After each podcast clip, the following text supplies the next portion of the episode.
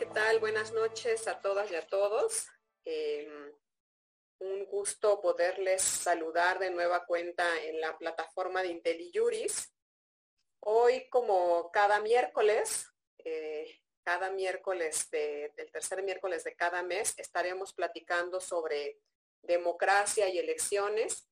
Y en esta hora la dedicaremos a conocer un poco más sobre el servicio profesional electoral del Instituto Nacional Electoral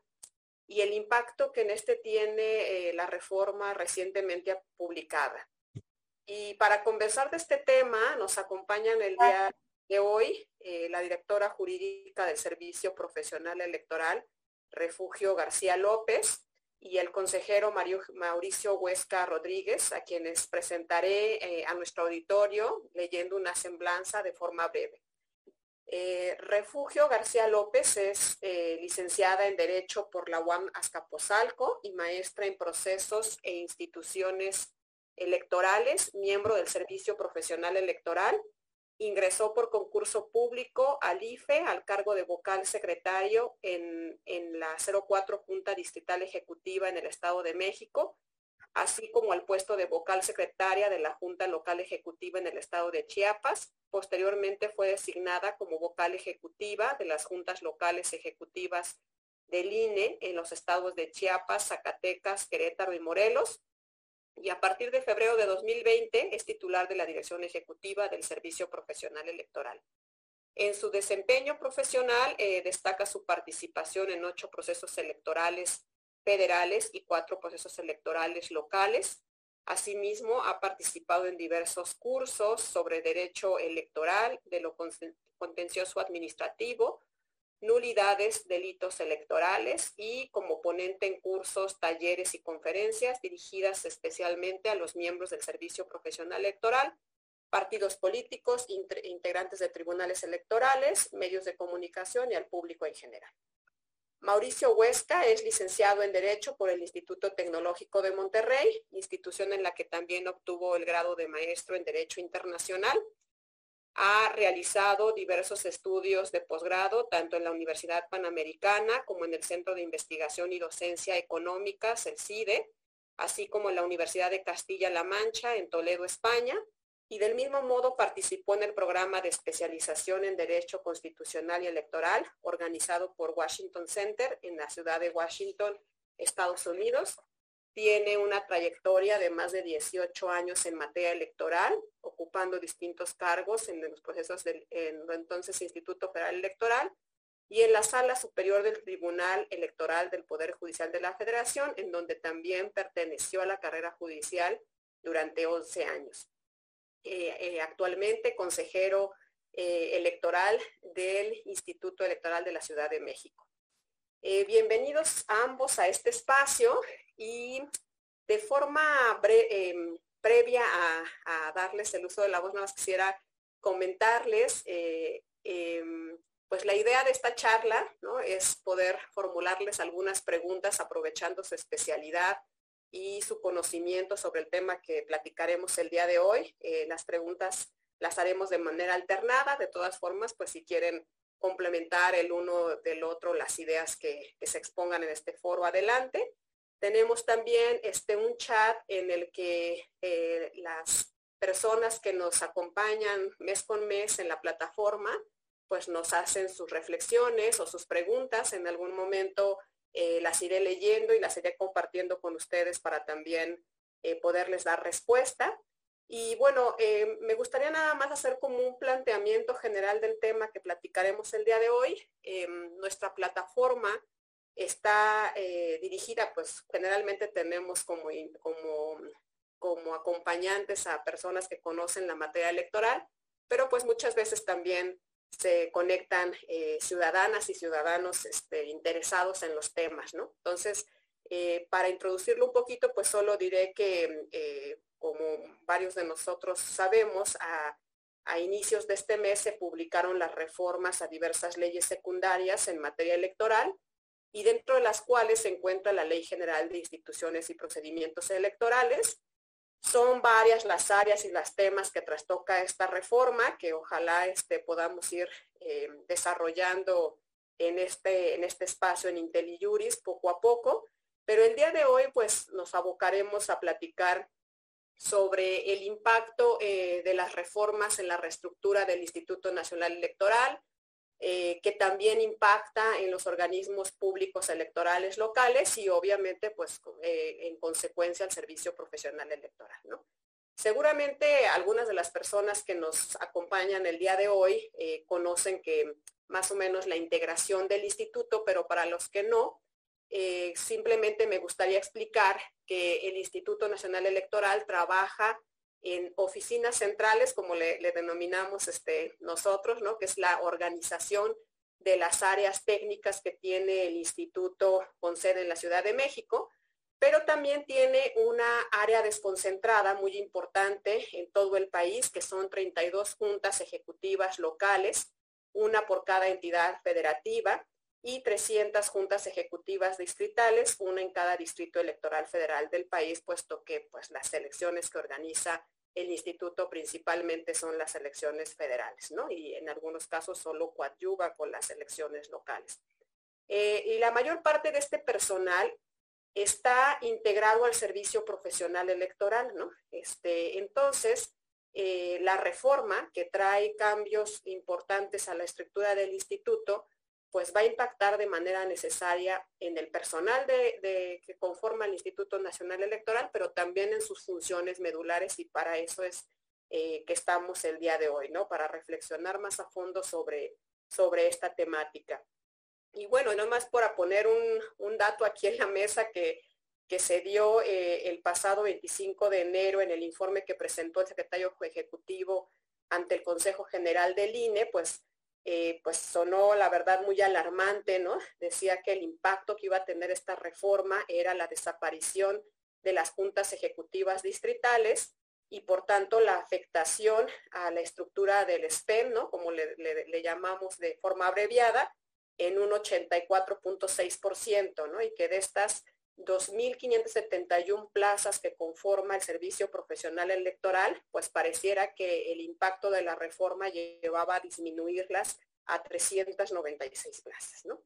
Y bueno, pues em, me gustaría iniciar la plática obviamente con refugio, ¿no? Pues porque ella, que además de que es actualmente la directora ejecutiva del servicio, pues como ya lo escucharon en su trayectoria profesional, pues proviene desde el inicio por un concurso público, es como se incorpora al entonces Instituto Federal Electoral y pues es miembro del servicio profesional. Pero eh, Refugio, como, como estamos, eh, te comentaba yo un poquito fuera antes de que iniciáramos el, webinario, pues como, como es un tema muy técnico, ¿no? Que muchas veces eh, aún las personas que nos dedicamos a la materia electoral no conocemos las entrañas de lo que significa el servicio profesional electoral porque simplemente funciona, ¿no? Este funciona, realiza sus actividades, nosotros vemos cómo, cómo el día de la jornada pues contamos con eh, nuestras credenciales de elector, hacemos un trámite, ¿no? Ante el instituto, pero no sabemos el trasfondo, lo que hay detrás de estos servicios que presta el Instituto Nacional Electoral. Y bueno, por eso me gustaría ver si tú nos puedes dar eh, una semblanza general de qué es el servicio profesional electoral, ¿no? Desde cuándo existe, cuál es su objetivo, por qué se creó, em, eh, cómo se conforma el, servicio y pues en esencia, o sea, cuál es la relevancia de este, eh, este del servicio profesional electoral pues en nuestro sistema electoral. Adelante, Refugio, gracias. Muchas gracias, Nadia. Un gusto saludar a, Mauricio Huesca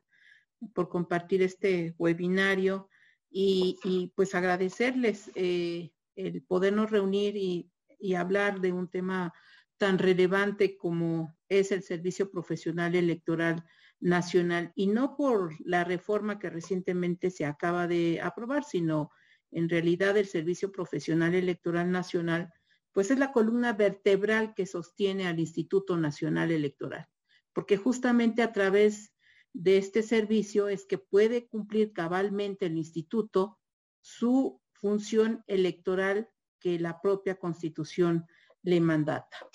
Y bueno, pues voy a, entrar a, señalar brevemente lo que ha referido Nadia para que de alguna manera pues se tenga como claridad de qué es el Servicio Profesional Electoral Nacional. Eh, permítanme comenzar con una reflexión. La reforma constitucional de 1990 y la aprobación del Código Federal de Instituciones y Procedimientos Electorales, que como muchos conocemos como COFIPE, dieron origen precisamente al Instituto Federal Electoral como un órgano constitucional, autónomo y especializado en la organización de las elecciones que se transformaría posteriormente y a partir de la reforma del 2014 en el Instituto Nacional Electoral. Desde entonces, el artículo 41 constitucional establece que la organización de las elecciones es una función estatal que se realiza a través de un organismo público dotado de personalidad jurídica y patrimonio propios, independiente en sus decisiones y funcionamiento y profesional en su desempeño, que cuenta con órganos de dirección, ejecutivos, técnicos y de vigilancia y que se rige por los principios de certeza, legalidad, imparcialidad, independencia, objetividad y máxima publicidad. Sin embargo, cabe aclarar que en la reforma constitucional de 1990, el artículo 41 también establecía en ese entonces como principio rector el profesionalismo, toda vez que la función electoral demandaba la creación de un servicio civil de carrera, constituido por un cuerpo de funcionarias y funcionarios que se especializaran en la función electoral a través de una formación y capacitación permanente, que ahora en nuestro estatuto lo denominamos como la profesionalización y una evaluación constante a su desempeño. Esto con la finalidad justamente de garantizar su independencia, su imparcialidad en la organización de las elecciones y evitar que este cuerpo de funcionarios y funcionarias respondieran a intereses partidistas o de otra índole que no fuese el cumplimiento irrestricto de la normatividad que lo rige. Es así como nace el Servicio Profesional Electoral, cuya construcción partió primeramente de definir un catálogo de cargos permanentes responsables de la función electoral que precisó el tamaño y las características estructurales del aparato electoral mexicano y que señaló también las actividades que habrían de cumplir así como de un estatuto del Servicio Profesional Electoral, el primero de ellos, que se emitió en 1992. No obstante, fue hasta 1994 cuando se integró la plantilla de este personal del Servicio Profesional Electoral que ingresaron por la vía del concurso para ocupar en ese entonces 2.336 plazas disponibles de los cargos y puestos que lo conformaron. En 1996, el IFE ganó total autonomía como consecuencia de las nuevas reformas constitucionales y legales que separaron al gobierno del órgano electoral. Ustedes recordarán que en 1994 todavía en el órgano máximo de, dirección había presencia de funcionarios del gobierno electoral. Fue luego entonces en esta reforma de 1996 que definitivamente salió el gobierno federal del órgano electoral. Y se fijaron las nuevas características de los órganos y de la función electoral en su conjunto, lo que llevó a consolidar la confianza en las y los funcionarios profesionales encargados de cumplir la función electoral a partir de procedimientos verificables y rutinarios y de resultados basados en su eficacia técnica a fin de romper el ciclo de lealtades políticas temporales. No quisiera pasar eh, por alto que justamente esta reforma de 1990 deviene de las elecciones presidenciales o de las fallidas elecciones presidenciales de 1988. De ahí justamente eh, la generación de estas reformas de 1990. Con la reforma constitucional y legal en materia electoral de 2014 y ya con dos décadas de operación del Servicio Profesional Electoral, que se encontraba consolidado, era un cuerpo burocrático especializado en elecciones, integrado por un funcionariado con un sólido dominio técnico de la materia, profesional en su desempeño e independiente que brindaba certezas de objetividad e imparcialidad. Así, a 20 años de su creación y con varias reformas electorales de por medio, para 2014 se había confirmado que la apuesta por un servicio civil de carrera era acertada. Las elecciones en México dejaron de ser un botín del partido en el poder y pasaron a ser competidas y transparentes. Asimismo, con dicha reforma, el ahora Instituto Nacional Electoral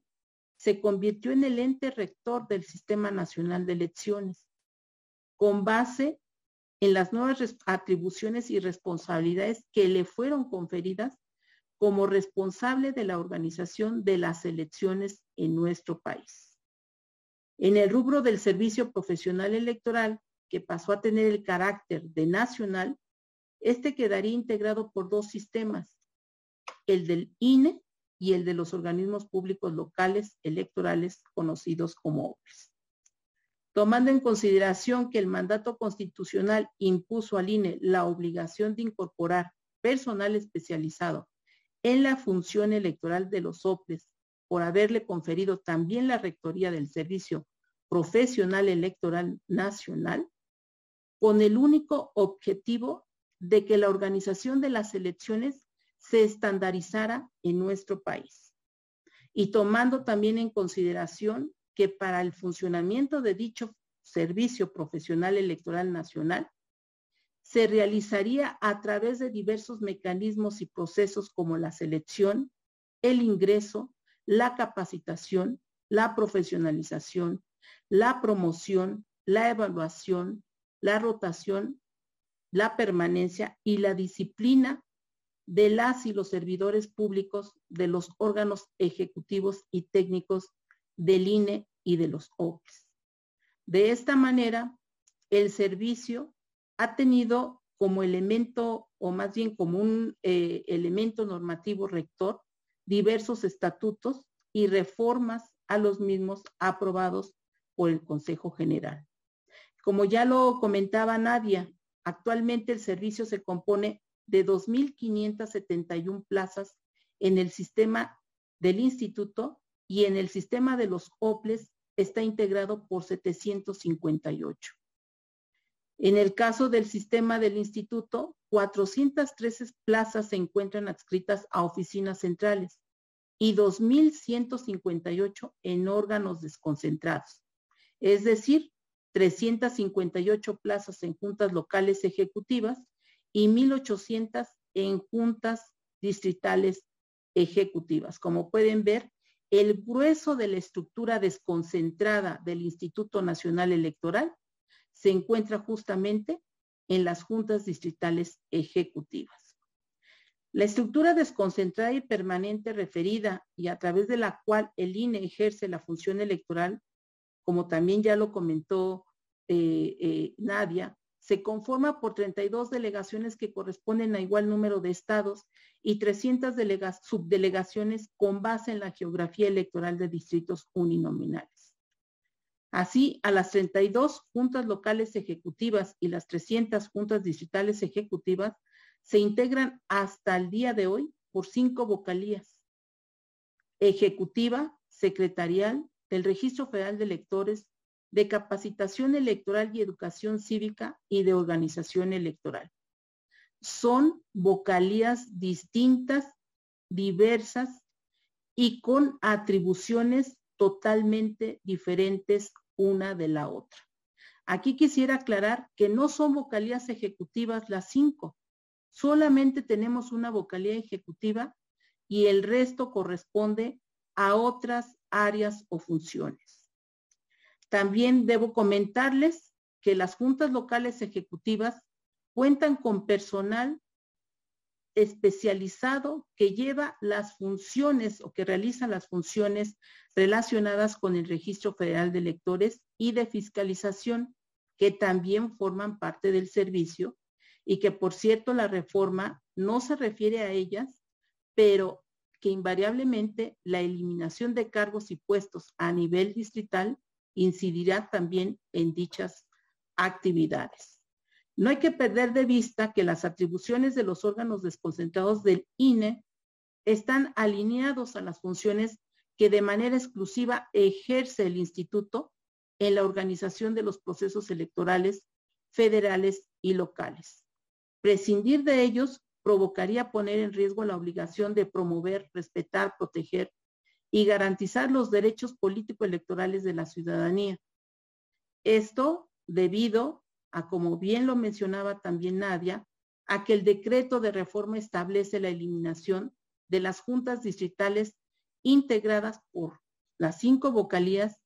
una jefatura de oficina de seguimiento y análisis, y se sustituye por una oficina auxiliar integrada por un vocal operativo. En el caso de las juntas locales, se eliminan dos vocalías, de tal manera que de 160 que integran estos órganos locales, se quitan 64 y quedan 96. Como pueden ustedes eh, eh, escuchar eh, lo que he comentado, el servicio profesional en México ha constituido una de las piezas principales para reconstruir la confianza en los procesos electorales de este país. Como ya señalaba, es la columna vertebral de la eficacia operativa que el órgano electoral federal ha mostrado. Pues justamente a través de ese cuerpo de funcionarios que se preparan de manera constante a través de su formación, de su capacitación, pero que además son funcionarias y funcionarios que ingresaron por la vía del concurso público, justamente eso es lo que les da la calidad de ser especialistas en la materia y también de ser personas con la suficiente capacidad y conocimiento técnico, la experiencia y, por supuesto, las habilidades que han desarrollado durante la trayectoria que tienen en el servicio para poder garantizar la calidad de las elecciones en nuestro país. Pues bueno, de manera general, y, espero haber sido clara y, de haber resumido sin perder de vista eh, o dejar de lado información importante, que, diera cuenta justamente de este sistema, de este servicio profesional electoral nacional. Eh, yo quedo a la orden por si tuviera que aclarar algún otro punto, pero me parece que de manera general, pues esto es el Servicio Profesional Electoral Nacional. Claro que sí, este, muchas gracias, Refugio. Mira, yo me, yo me quedo con esta última parte que dijiste, ¿no? Es la, genera la confianza, ¿no? Y la certeza de eh, los procesos electorales eh, federales y bueno, pues también en la parte que intervienen en los locales. Eh, quisiera resaltar nada más como para hacer una, resaltar algunos puntos de lo que dijiste. O sea, el servicio profesional electoral, este, gracias a este, se cumplen las funciones medulares del Instituto Nacional Electoral, ¿no? Entre las que están el registro público, este, eh, fiscalización, eh, la capacitación y la, la, conformación de, las, de la organización electoral para poder eh, llevar a cabo nuestras elecciones. Y lo importante es que este personal está siempre capacitado, puesto que hay unos controles, me consta que existen unos controles muy estrictos por parte del servicio para demostrar que se cuenta con el conocimiento y la actualización eh, eh, del conocimiento en la, en la materia, puesto que la materia siempre es muy volátil en el derecho electoral, siempre estamos teniendo que actualizarnos de manera este, continua y, este, y pues por concurso público, ¿no? Es decir, eh, cada servidor que integra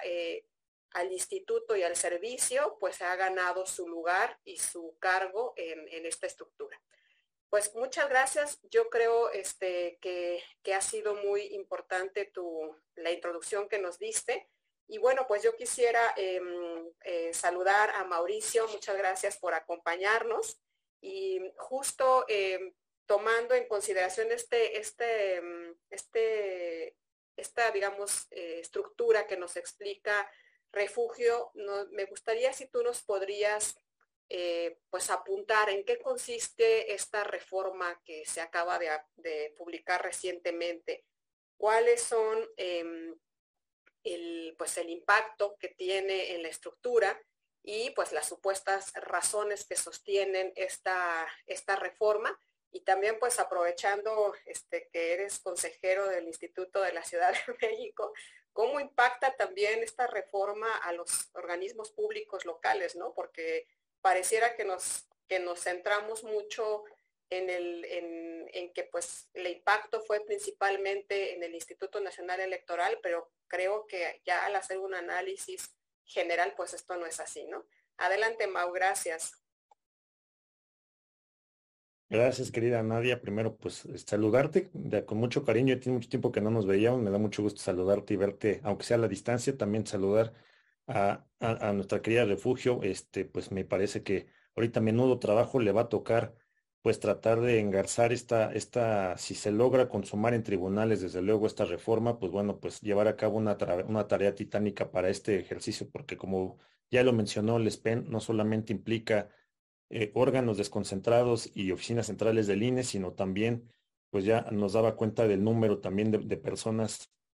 que forman parte de este servicio de carrera electoral eh, pues en, todos los organismos públicos locales. Y bueno, pues contestando la pregunta, nadie trataré de ser eh, eh, breve, pues comentar que precisamente pues la nueva normativa, pues entre otras cosas establece, ¿no? Que no solamente que el INE va a ejercer sus funciones a través ya nada más de 32 órganos locales, este, uno por cada entidad federativa y hasta 300 órganos auxiliares con nombre ahora de oficinas auxiliares, con lo que pues desaparecen lo que conocemos como juntas distritales eh, y estas nuevas oficinas auxiliares pues ya no tendrán la totalidad de carácter de permanente y que pues esto es una de las situaciones complicadas porque ahora pues solamente también de pasar de la estructura que tienen de cinco personas en, la, en cada distrito, ahora nada más a un vocal operativo que prácticamente pues sería la persona que se llevaría a cabo todas las actividades que lleva la Autoridad Electoral Nacional relacionadas con el registro federal de electores, capacitación electoral, organización electoral, este, la propia vocalía, este, eh, y, el tema todo jurídico que lleva a cabo cada vocal. Entonces es una situación complicada,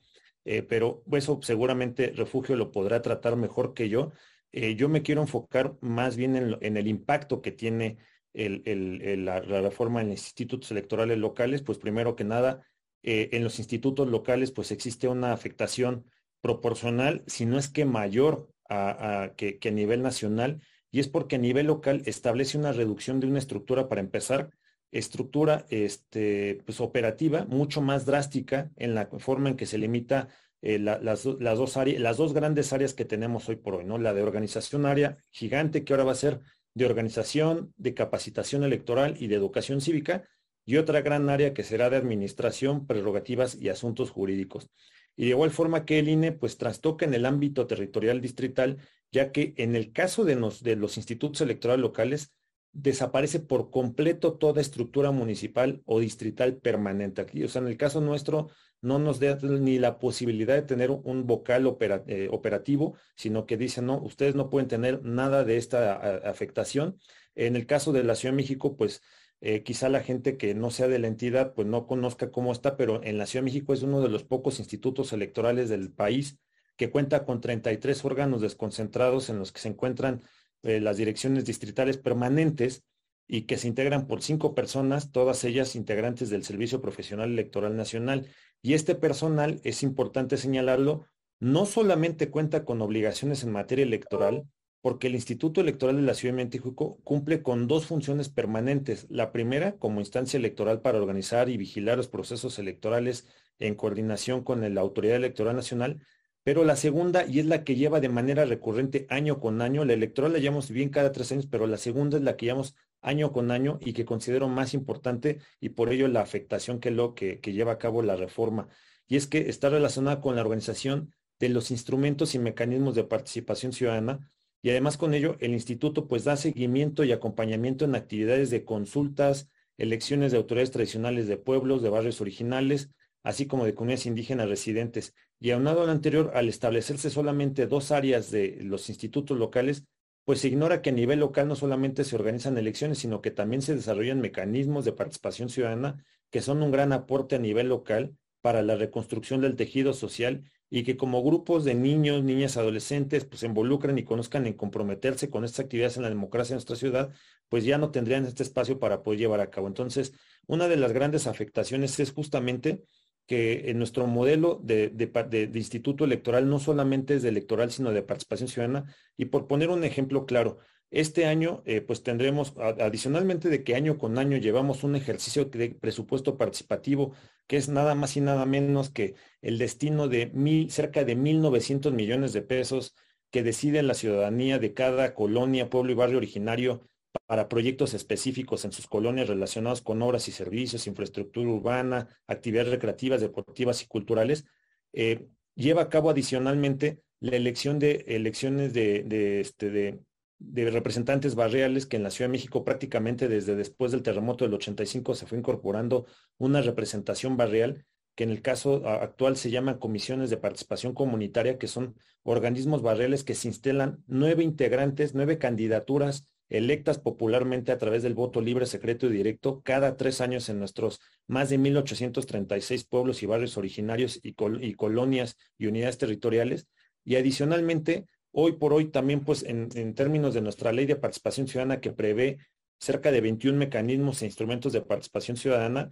pues la ciudadanía tiene una variedad, un abanico amplio de, derechos que puede accionar a través de estos mecanismos y que todos ellos se llevan a cabo a través de órganos desconcentrados. Simplemente hoy, pues quienes eh, hayan este, puesto una lectura a los periódicos a nivel de la Ciudad de México, se darán cuenta que, por ejemplo, hay habitantes de Xochimilco, de Benito Juárez, de Miguel Hidalgo, de Iztapalap, de, Iztacalco, perdón, de Gustavo Amadero, de Álvaro Obregón, que están buscando promover una revocatoria de mandato en sus alcaldías y para lo cual pues todas esas actividades las llevan a cabo directamente los órganos desconcentrados, tanto el tema de instalación de casillas, el tema de capacitación, el tema de monitoreo de los gastos que se llevan a cabo por parte de los ciudadanas y ciudadanos, todo eso lo llevan operativos de campo de los órganos desconcentrados. Adicionalmente a eso, Estamos en, también en presencia quizá ahorita de, cuatro consultas emergentes en, la Ciudad de México relacionado con la Magdalena Contreras, relacionado con los sonideros en la Cuauhtémoc, etcétera, que toda esa actividad también de participación ciudadana la llevan a cabo los órganos desconcentrados y desde luego pues también todas las elecciones de autoridades tradicionales que en nuestra Ciudad de México, aunque la ciudadanía pareciera que no, no, no lo, desconozca, tenemos 50 pueblos y barrios originarios los cuales todas las actividades relacionadas con,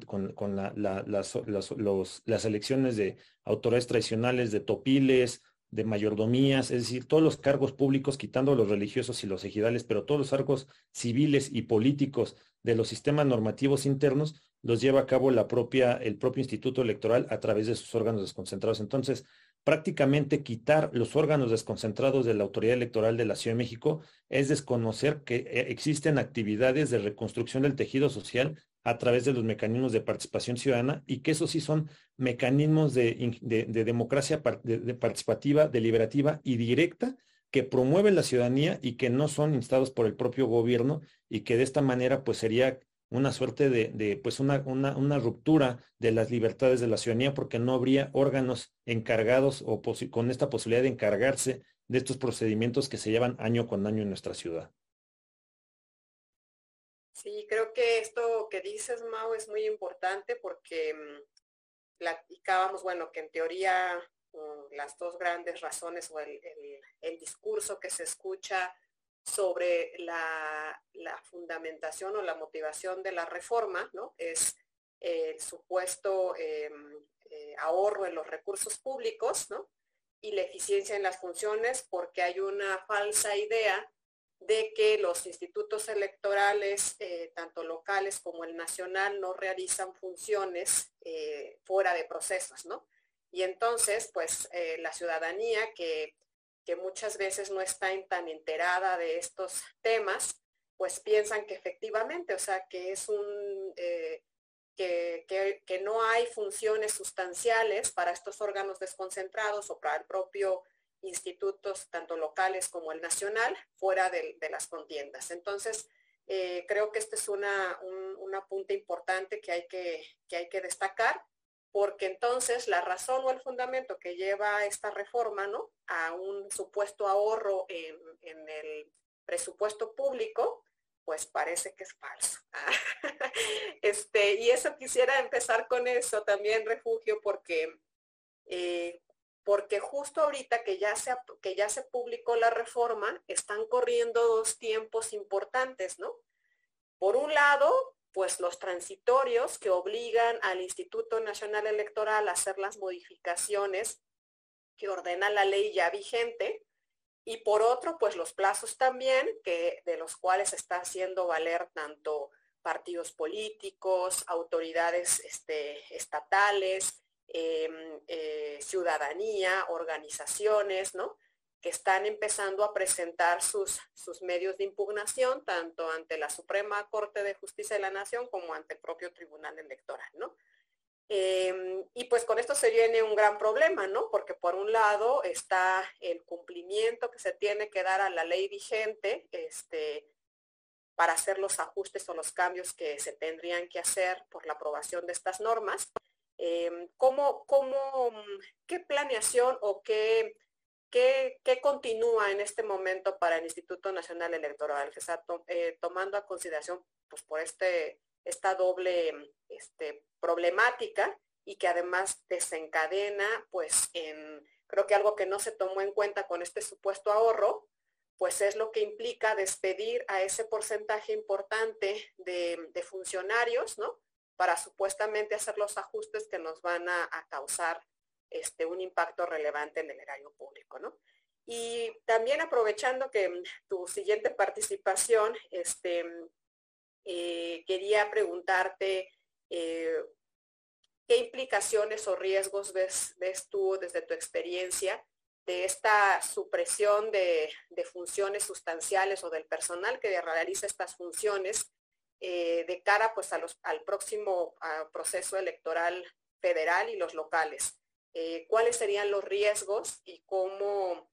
pues cómo están planteando resolverlo, ¿no? Porque creo que es una gran tarea. No sé si puedas contestarme el beso ahorita, porque creo que no, no es fácil responderlo, pero adelante, refugio. Sí, muchas, muchas gracias, Nadia. Eh, sí, es una pregunta mm, bastante difícil y compleja de, de, responder. Sin embargo, pues déjame decirte que ya el Consejo General, justamente a partir del día siguiente de la publicación de la reforma a estas leyes, entre ellas la Ley General de Instituciones y Procedimientos Electorales, pues ya inició justamente con los trabajos este, relacionados con la implementación de la reforma y que justamente pues ya llevamos como dos meses de retraso, ¿no? Porque la reforma pues estaba pensada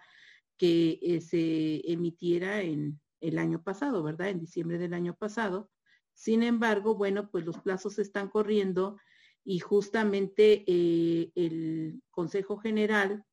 con este arranque eh, que hizo el pasado 3 de marzo, emitiendo el acuerdo respectivo,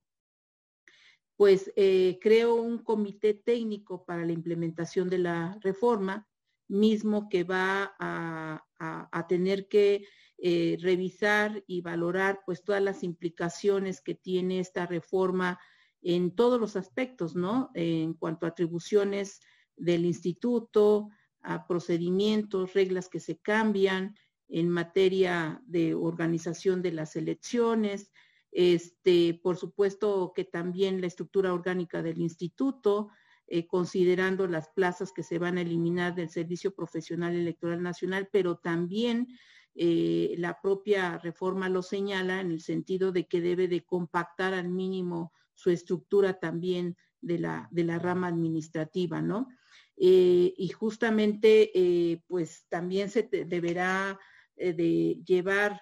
a cabo pues las actividades que impliquen el poder eh, eh, reformar o cambiar la normatividad eh, en términos de lo que la propia reforma establece. Entonces son una serie de actividades que ya se han determinado a través de un plan de trabajo eh, que va a regir justamente el funcionamiento de este comité técnico y que dará cuenta al Consejo General para que también pues el Consejo General y de acuerdo a los tiempos previstos por la propia reforma pues eh, tome las decisiones que así corresponden.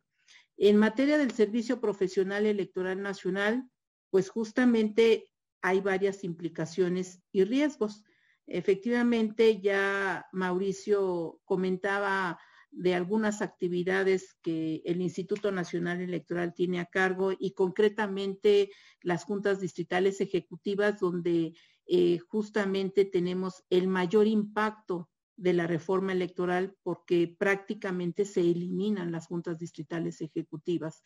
y se sustituyen por esta oficina auxiliar integrada únicamente por un vocal operativo.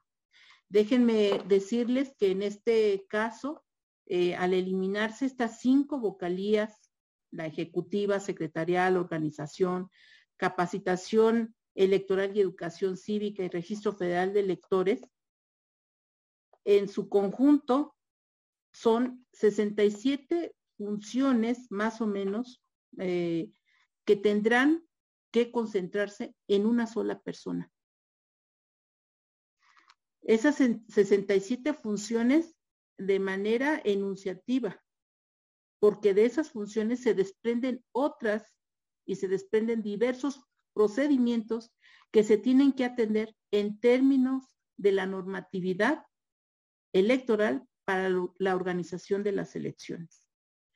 Luego entonces te puedo decir, por ejemplo, que en el caso de las juntas locales ejecutivas, las funciones de la vocalía secretarial que se propone desaparecer y que son 14, tendrían que pasar a la vocalía ejecutiva, quien tiene actualmente 18 y con las 14 tendría 32 funciones. Y las vocalías de organización y capacitación, que tienen eh, actividades totalmente diferentes, aunque complementarias, pero diferentes, tendrán que fusionarse para una sola vocalía y que son 22 actividades. Sin embargo, hemos visto en los procesos electorales la logística electoral que ambas vocalías o ambas áreas, tanto a nivel local como distrital, tienen que desplegar justamente para poder integrar y ubicar las mesas directivas de casilla, para poder eh, implementar los mecanismos de recolección de los paquetes electorales, para poder llevar a cabo el programa de resultados electorales preliminares, para poder llevar a cabo los conteos rápidos, porque son estas dos vocalías justamente las que corresponde todas estas actividades que hacen posible justamente que las elecciones se puedan llevar a cabo de manera adecuada implementando esta logística desde el nivel mínimo, más mínimo de la desconcentración de la estructura del instituto, que es en las juntas distritales ejecutivas. Eso por referirme a lo que implica el proceso electoral, porque además hay que desagregar a detalle las actividades que se llevan a cabo antes, durante y después de la elección. No es suficiente con que hablemos de la integración y ubicación de las casillas que se ven el día de las elecciones, porque hay mucho trabajo atrás, pero también mucho trabajo el día de la jornada electoral y mucho mayor trabajo y complejidad después de la jornada electoral. ¿Por qué? Porque vienen los cómputos distritales. Y los cómputos distritales se tienen que organizar de tal manera que podamos dar certeza respecto del partido candidato o candidata que ganó o que obtuvo el mayor número de votos. Y cuando hay una diferencia mínima entre el primero y segundo lugar, eso nos lleva a tener que hacer recuentos de paquetes electorales. Y puede ser varios tipos de cómputo. Nosotros tenemos especificados en la ley, en el reglamento de elecciones concretamente, recuentos, eh, un cómputo en pleno, un cómputo parcial o un cómputo total. Y que para esos efectos se integran grupos de trabajo donde se requiere justamente la conjugación de estas cinco vocalías que he mencionado a nivel distrital, porque cada una de ellas tiene actividades muy específicas. Por supuesto, el vocal ejecutivo en su doble función de ejecutivo de la Junta Distrital Ejecutiva y de presidente del Consejo Distrital, pues tiene que estar al tanto de la supervisión y vigilancia de los trabajos preparatorios de la elección, durante la elección y posteriormente a la elección. El vocal secretario lleva toda la parte jurídica y también tiene un papel importante en la determinación de las actividades de los cómputos. Los vocales de organización y capacitación y registro federal de electores justamente coadyuvan en los grupos de trabajo que se instalan para realizar los recuentos correspondientes. Entonces, como pueden ver ustedes, es, son una serie de actividades que además también déjenme decirles, porque hizo este énfasis eh, Mauricio, no solamente es un personal del Servicio Profesional Electoral Nacional permanente que solo trabaja en los procesos electorales, también trabaja fuera de ellos porque atendemos también mecanismos de participación ciudadana y hemos atendido dos, la consulta popular y una revocación de mandato. Hasta el momento, déjenme decirles que a partir de la reforma del 2014, el Instituto Nacional Electoral ha llevado a cabo la organización de 331 procesos electorales. Por supuesto, también con la coordinación de los organismos públicos locales electorales. Entonces, las implicaciones de eliminar estas vocalías a nivel distrital y de reducir 64 vocalías a nivel local, por supuesto que pone en riesgo la organización de las elecciones, porque no se va a contar con el personal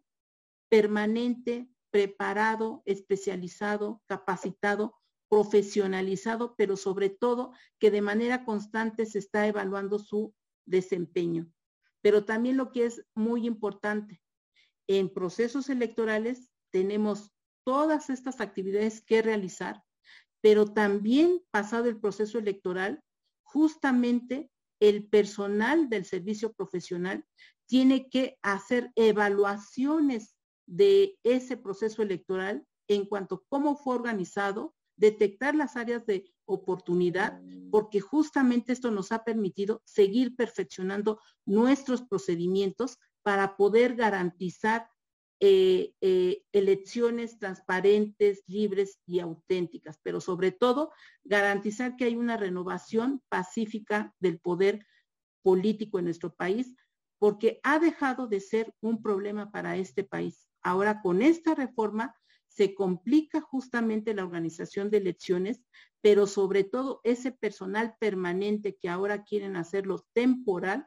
justamente va a provocar que no se tenga, digamos, o no se garantice la certeza en las actividades que se están desarrollando en cada una de las áreas eh, que he comentado. Entonces, este, sí es algo complicado, algo difícil. ¿Y qué va a llevar? ¿Qué nos va a llevar a la DESPEN a tener que modificar para poder darle eh, eh, o para poder materializar la reforma electoral? Primeramente, tenemos que partir de revisar nuestro catálogo de cargos y puestos, donde están dispuestos justamente 156 cargos y puestos en el Servicio Profesional Electoral Nacional. Y vamos a tener que modificar las funciones de estas figuras con base en las figuras que han sido eliminadas. Vamos a tener que modificar funciones, agruparlas dependiendo de la figura a quien deba de responsabilizarse, las competencias, pero además no queda en eso. Eso trasciende también en su formación y en su capacitación, porque la formación y la capacitación se da con base en el cargo y puesto que están desempeñando. No es una formación y una capacitación general para todos los miembros del servicio profesional electoral. Es específica. Luego entonces hay que hacer esas modificaciones, pero también trascienden la evaluación de este cuerpo de funcionarias y funcionarias, porque la evaluación del desempeño es en función justamente de las actividades que tienen encomendadas. Entonces, como pueden ver, la eliminación de estas vocalías trasciende en todos los mecanismos del Servicio Profesional Electoral Nacional, desde su selección, su ingreso, su capacitación, su promoción, su permanencia, etcétera, etcétera, etcétera. Entonces, es bastante complejo, pero sobre todo con esta eh, reforma se pone en riesgo la credibilidad de las elecciones, pero sobre todo esta cadena de confianza que hemos generado a través de la serie de actividades que están sujetas a verificación justamente de los órganos de dirección en los tres niveles de la estructura del instituto. Consejo General, Consejo Local, Consejo Distrital, integrados por consejeros y las representaciones de los distintos partidos políticos. Pues bueno, ese es el comentario que querías. Sí, aquí nos ponen en los comentarios que, grave, pues sí, la verdad es muy grave, ¿no? Porque estamos poniendo en duda, como ya lo cerrabas tu participación, refugio, la certeza de la elección, ¿no? La, credibilidad del proceso y pues nosotros como ciudadanos, ¿no? La confianza de saber que nuestro voto está siendo cuidado y que no va a ser invalidado por procesos incorrectos, por falta de capacitación, por falta de personal, por cuestiones técnicas que ya se tenían eh, eh, cubiertas desde hace muchos años, ¿no? Y eso que no platicamos, digo, la base nos está acabando el tiempo, y eso que no platicamos, pues también de la supresión de los órganos centrales, ¿no? De la desaparición de la Junta General Ejecutiva y de, la, de las graves eh, afectaciones que se está haciendo a los derechos laborales del personal del servicio profesional electoral, quienes ya seguramente están pues preparados para iniciar sus, sus, este, sus juicios ante las autoridades competentes. Y este y pues de hecho ya también eh, varias autoridades están presentando juicios electorales y, amparos no correspondientes. Pero bueno eh, quiero eh, platicar ahora con Mauricio, aprovechando su experiencia, pues que ustedes ya pasaron por una situación complicada justo con la Asamblea Legislativa, ¿no? Donde ya hubo también un problema de, recorte o de reestructura en, las áreas este, del Instituto Electoral de la Ciudad de México. Ustedes acudieron pues ante, ante la Suprema Corte de Justicia para poder presentar este, los recursos correspondientes. Y bueno, con esa experiencia, em, ¿qué pronóstico tenemos ante la Suprema Corte desde tu punto de vista, Mau? O sea, ¿será viable que en esta ocasión, respecto de la controversia que acaba de presentar el Instituto Nacional Electoral también, eh, tengamos un panorama distinto ¿no? a lo que aconteció con la Ciudad de México? ¿O qué alternativas ves tú este, de frente a esta reforma? Sí, pues mira, yo me quiero mantener este, todavía optimista, querida Nadia, y quizá para poner un poco en contexto a las personas que nos siguen a través de, la plataforma. En el caso de la Ciudad de México, hemos pasado, pues digamos que ya diversas etapas. Como saben, pues la Ciudad de México siempre ha sido el laboratorio de pues grandes reestructuras eh, de, eh, normativas de todo, de todo índole y no fue el caso, no fue, no fue la excepción el proceso del tema electoral. ¿Por qué? Porque eh, a partir de que se integra el primer congreso, nuestro primer congreso eh, legislativo en la Ciudad de México con, con un partido mayoritario hace tres años o cuatro años, año con año el instituto ha, ha, sido, digamos que, recibido golpes relacionados con el tema presupuestal, con la autonomía presupuestal, y año con año el instituto ha recurrido a estos golpes presupuestales que primero empezaron con un 25%, después un 30%, hasta ahora que ya llevamos dos años que van un 40% de reducción del presupuesto y los cuales los hemos impugnado y desafortunadamente pues no nos han, eh, pues no nos ha sido pues, eh, mm, pues eh, generado algún tipo de beneficio a través de los propios tribunales, ni del Tribunal Electoral, ni de la propia Suprema Corte de Justicia de la Nación, con lo cual pues me, este, me, me preocupa el tema de la autonomía entonces presupuestal porque Hace algunos años la Sala Superior y también el propio, la propia Corte habían determinado que las autoridades electorales tenían tres tipos de, autonomía, la presupuestal, la administrativa y la, de, y la técnica y de gestión. Eh, ya la, autonomía, digamos, presupuestal, pues ya quedó superada porque ya tenemos antecedentes en la propia Ciudad de México que no ha habido acompañamiento por parte de las, eh, de las altas cortes, tanto constitucionales como electorales, y eso pues coloca a las propias autoridades electorales en un escenario complicado. Lo mismo le pasó a la Autoridad Electoral Nacional con los 5 mil millones de pesos que le redujeron para el tema de la revocación de mandato y que tampoco hubo una respuesta favorable por parte de los tribunales. Posteriormente, en este año, el año pasado, este, sufrimos una, una reingeniería electoral o de la institución por el propio Congreso de la Ciudad de México, en el cual no conformes con la reducción presupuestal del 40% que llevamos ese año, hicieron una reducción del 40% de las unidades técnicas que, formaban parte del instituto, las unidades técnicas tan importantes como la de fiscalización de los recursos, bajo el argumento de que la fiscalización la lleva la Autoridad Electoral Nacional. Y sí, en cierta manera, es parcialmente correcta esa, afirmación porque la Autoridad Electoral Nacional lleva la fiscalización de los recursos de los partidos políticos que vienen del financiamiento público. Pero ¿qué no lleva el Instituto Electoral Nacional? No lleva fiscalización de las observaciones electoral, no lleva observación, digo, no lleva la fiscalización de las liquidaciones de los partidos políticos que pretenden un partido, eh, que constituirse como partido político local o ya constituidos, liquidarlos, no lleva la liquidación y fiscalización de aquellas candidaturas sin partido que en el caso de la Ciudad de México cada proceso llegan cerca de 100 registros que se pretenden constituir como, como aspirantes a candidatura independiente y que no lo logran y que como forman una persona moral hay que liquidarlas, tampoco llevan a cabo esa liquidación o esa fiscalización, no llevan a cabo la fiscalización y liquidación de ciudadanos y ciudadanos que llevan la promoción para proyectos de presupuesto participativo, para los integrantes de comisiones de participación comunitaria, para ahora para los comités, eh, digamos, promotores de las revocatorias de mandato, que, que tenemos que custodiar que los recursos no vengan de financiamiento público, no vengan de la delincuencia, no vengan del crimen organizado. Todo eso no lo lleva el Instituto Nacional Electoral, lo lleva la propia unidad técnica de fiscalización del instituto. Bueno, desaparecen estas unidades, desaparecen las unidades de, de derechos humanos y género, este, desaparecen este, unidades que nos, permiten tener brazos y pies para poder ver cómo se desarrolla la actividad en órganos desconcentrados. Y esto, pues, la verdad es que sí generó un golpe, pues, muy fuerte y profundo a la estructura del propio instituto y, pues, acudimos, desde luego, a, las instancias jurisdiccionales, tanto federal como electoral, como a la Suprema Corte de Justicia de la Nación. Y desafortunadamente, nadie, este, eh, refugio, pues quiero comentarles que no tuvimos respuesta favorable porque en ambos casos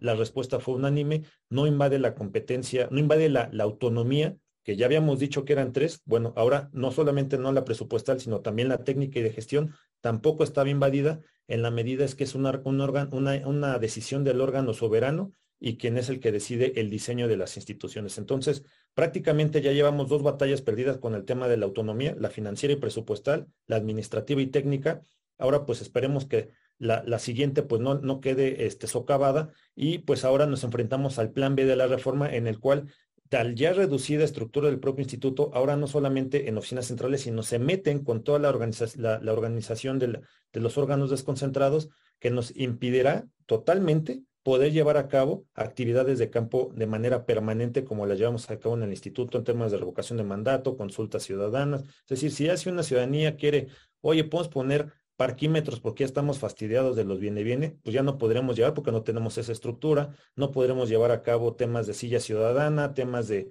recorridos barriales, temas de, presupuestos participativos. ¿Por qué? Porque no habrá la estructura adecuada para ello. Y nada más para poner en dimensión la importancia de tener 166 personas en campo en las 33 sedes distritales. Estas 166 personas año con año registran cerca de 30 mil proyectos de presupuesto participativo en, de calle en calle, de casa en casa, van y tocan las, puertas de la ciudadanía, pues si oigan, estamos en el presupuesto participativo, quiere registrar proyectos, le ayudamos con el registro de proyectos. Esto lo llevan a cabo ellos, desde luego la, todo el tema de la capacitación del funcionariado de las mesas receptoras de opinión y de votación, desde luego también el tema del cómputo, este, el seguimiento de cuatro o cinco asambleas que llevamos al año en cada una de las 1.836 colonias para, primero, priorizar las, las, las, necesidades de la colonia para el presupuesto participativo. En segundo, para instalar órganos de vigilancia y de ejecución para que las alcaldías ejecuten debidamente el presupuesto participativo. Después, asambleas que permitan pues de, liberar casos especiales que no están, no, no, se previeron en la convocatoria y que siempre surgen problemáticas, y después para la entrega del propio proyecto de presupuesto participativo. Si multiplicamos que son cinco asambleas que se llevan a cabo por 1.836 colonias durante todo el año adicional, pues no tendremos esta capacidad para poder llegar esta asistencia con la ciudad. Entonces, si hay un golpe duro a la autonomía del propio instituto, eh, nosotras y nosotros ya, pues como bien saben, eh, se, promovieron diversos medios de impugnación ante la, ante la sala superior. Hoy desafortunadamente resolvieron los primeros 900 medios de impugnación en la sala superior y desecharon todos bajo el argumento de que estábamos todos y todas impugnando un acto de aplicación abstracto, genérico, que no es competencia de la sala superior y por tanto se desecharon todos, soslayando que no solamente era una una demanda o demandas que, que, trataban de, impugnar en Ethereum una reforma, sino ya aplicación del caso concreto. Yo como Mauricio Huesca, servidor público, eh, integrante del SPEN, que me, que, me están quitando la posibilidad de seguir trabajando, el propio instituto electoral que promovió, pues muy concreto agravios diciendo, oye, hay una invasión de competencias del Congreso, del Congreso de la Unión, porque eh, pues soslaya que hay una, una mecanismos de, participación ciudadana en la Ciudad de México y nos quita toda la estructura para poderlos operar, bueno, pues todos quedaron borrados con el mismo plumazo. Entonces, ahora la esperanza será que la, Suprema Corte de Justicia de la Nación en estas controversias constitucionales pues pueda resolver favorablemente. Yo no sé qué tantas, eh, digamos, este, yo digo, yo quiero ser optimista, porque finalmente el contraste ya no solamente es la Ciudad de México. O sea, para nosotros era muy importante porque desde el año pasado sabemos lo que pasa en la Ciudad de México va a ser reflejo de lo que pasa en, el Nacional. Espero que no haya sido ave de mal agüero porque sí, definitivamente, si resuelven bajo esa misma lógica, pues prácticamente pues las autoridades electorales estaremos en una situación complicada de seguir resguardando y tutelando libertades, derechos humanos, derechos político-electorales que no corresponden a quienes estamos ahorita en el ejercicio de un cargo. Nosotras y nosotros estamos por un mandato constitucional de siete años, nueve años, el tiempo que, que, nos dé la ley. Este, pero la ciudadanía sigue y nosotros formamos parte de esta ciudadanía, somos parte de esta sociedad y también somos parte de estos derechos y estas libertades. Y si queremos volver a un modelo en el que nos restrinjan pues la libertad de expresión, nos restrinjan incluso hasta cosas ya un poco reducción al absurdo, ¿qué, películas vamos a ver, qué libros tenemos derecho a, leer, qué artículos y qué redes sociales son las que vamos a leer, porque no hay un contrapeso de una autoridad que, que pues digamos, module el discurso político, el discurso público, pues entonces, pues la verdad es que lo que se avecina son situaciones complicadas para el, la, no solamente la democracia, las instituciones electorales, sino para la ciudadanía de a pie que día a día está acostumbrada a ejercer libertades de decisión y que pues eh, en una situación sin contrapesos pues puede llegar al extremo de que incluso esas libertades se vean socavadas. Sí, totalmente de acuerdo. Miren, les vamos a robar 10 minutitos más a la solo para poder leerles las, los comentarios y las preguntas que nos está haciendo el auditorio. Y si les parece bien, las leo en general y damos cinco minutitos este, más a eh, Refugio Mau para ver qué, podemos contestar de las inquietudes que tiene eh, el auditorio. Eh, nos pone por aquí, por ejemplo, Alejandra, en el escenario probable de que la Corte no consideren inconstitucional la reforma del ajuste a la estructura del SPEM, ¿cómo puede enfrentar el reto el INE? Porque deben seguir siendo el garante de las elecciones libres y auténticas. Nos platica aquí eh, María Flores, eh, ahorita que está corriendo el concurso público, ¿en qué órgano recaerán los nombramientos distintos a vocalías ejecutivas tras la desaparición de la Junta General como colegiado? Em, Luis nos dice, ¿podrían comentar sobre el procedimiento de aprobación de la reforma respecto a la Constitución? ¿Es legal? Eh, bueno, aquí nos comenta Eduardo, ya estoy viendo el caos para el 2024, sí, efectivamente un gran problema. Luis eh, dice, confiemos en los procedimientos jurídicos que habrán de desahogarse en el Poder Judicial. Y eh, Ninel, con tanta presión que se ha estado haciendo desde el Ejecutivo y los colaboradores con ellos sobre los fideicomisos del INE, ¿realmente se cuentan con los recursos para poder liquidar de conformidad a tal a tanto personal, en el caso de los OPLES, de dónde saldrían los recursos para liquidar en el eventual escenario de que se llegara a consumar el plan B. Este, eh, norma en el escenario probable de que se corte, que la corte no considere, ay, bueno, esto ya lo creo lo leímos. Em, bueno, pues eh, aquí hay también una persona que que es ganadora del concurso del SPEN su designación se detuvo por un recurso de inconformidad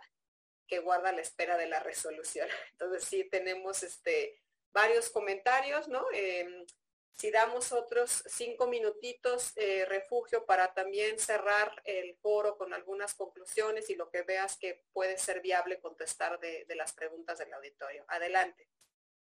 Sí, muchas gracias, Nadia. Bueno, eh, voy a pasar a, dar respuesta a las inquietudes de las personas participantes me preguntan por ahí eh, respecto del el concurso público, ¿no? De los nombramientos, de los cargos distintos que eh, algunos ya fueron aprobados justamente por la Junta General eh, Ejecutiva en el mes pasado y que entraron de manera escalonada, o más bien las designaciones van a entrar de manera escalonada a partir del 16 de marzo, es decir, a partir del día de mañana que entra el grueso de,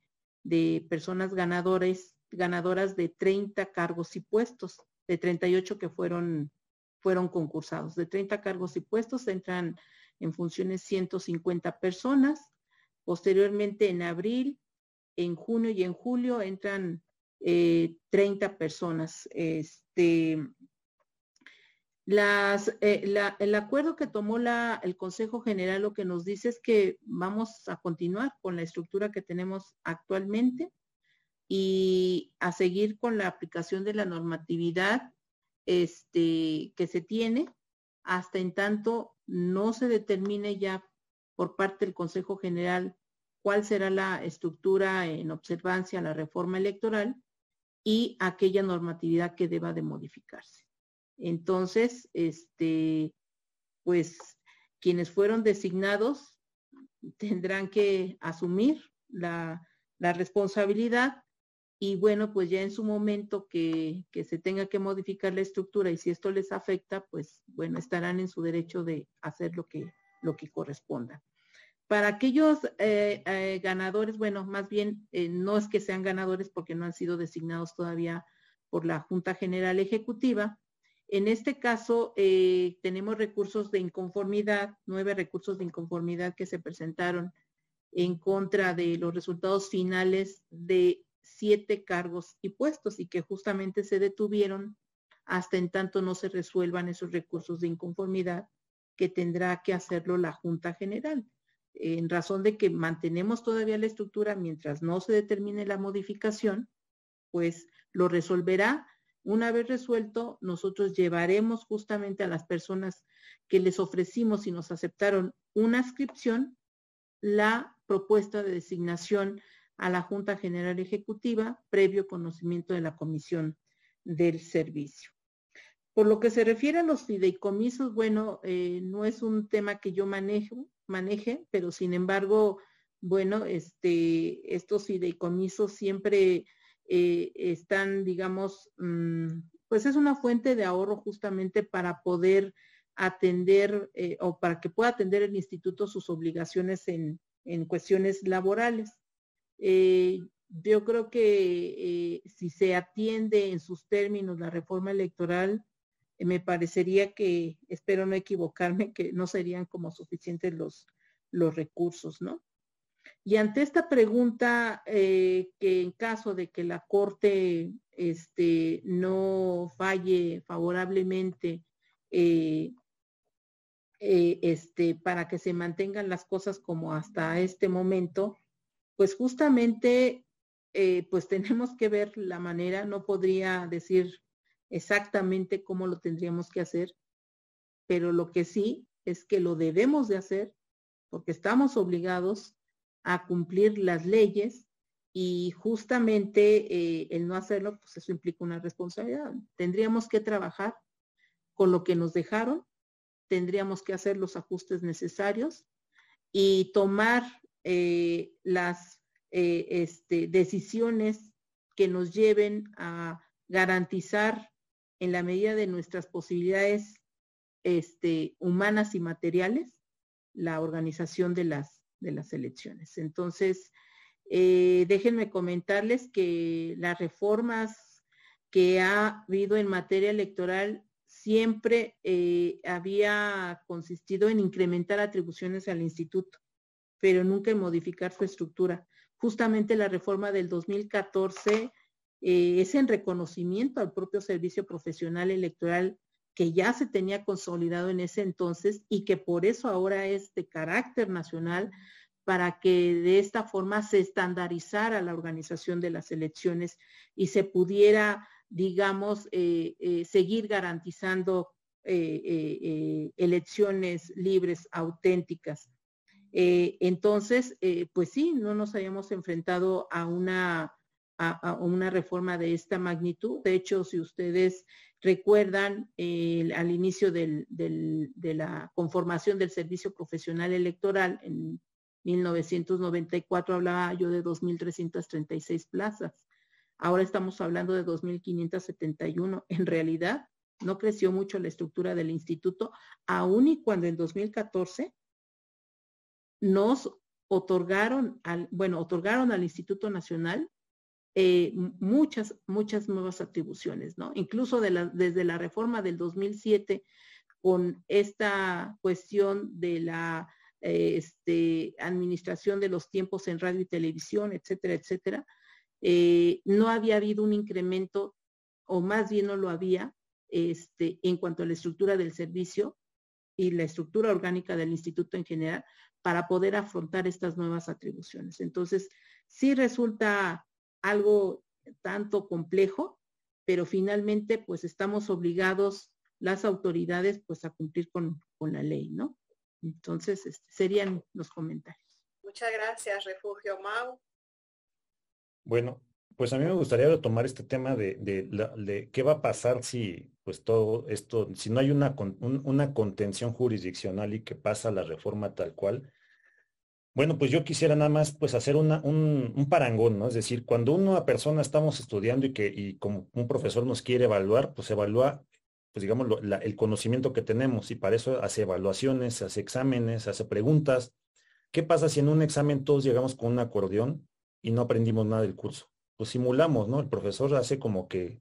hizo el examen y como que hizo que evaluó, como que hizo que dio clases y los estudiantes hicimos como que aprendimos, como que pusimos atención, pero al final del día no hay un valor agregado porque todo se trata de una simulación. Bueno, pues eso es lo que va a pasar si una, una reforma de este calado pudiera pasar, o sea, pudiera transitar. ¿Por qué? Porque tendríamos una autoridad electoral